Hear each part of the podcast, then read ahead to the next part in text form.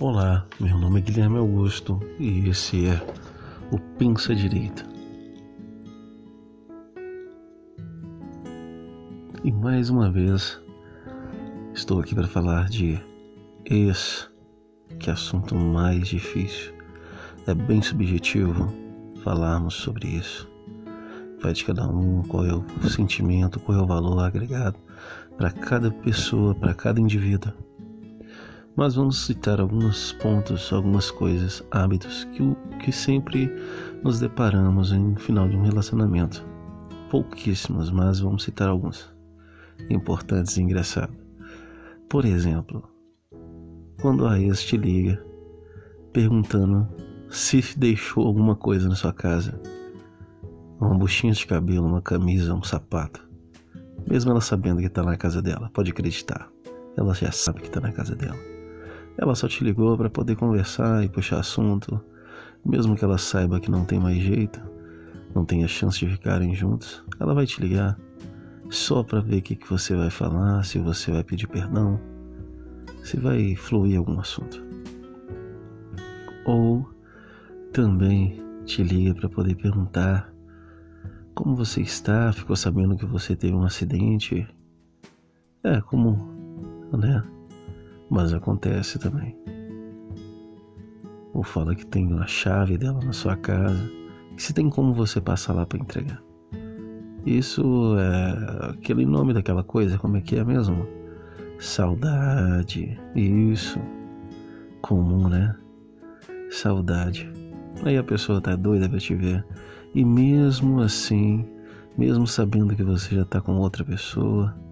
Ah, e falando em outra pessoa, é horrível, né?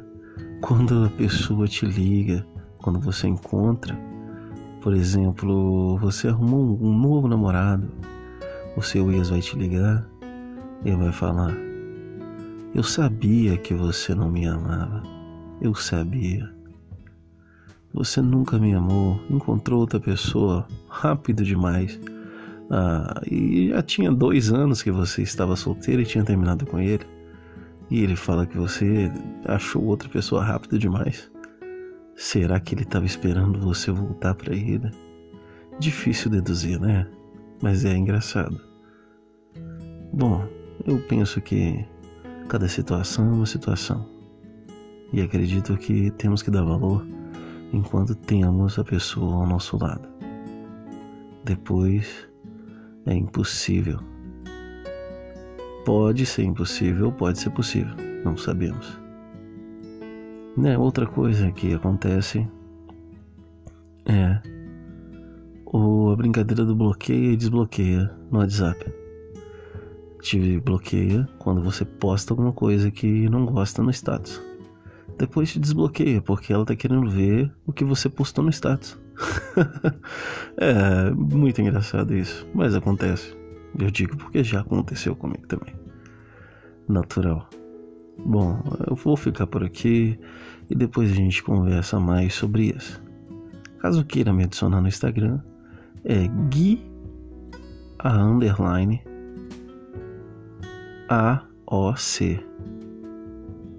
Novamente arroba Gui de Guilherme underline A O C.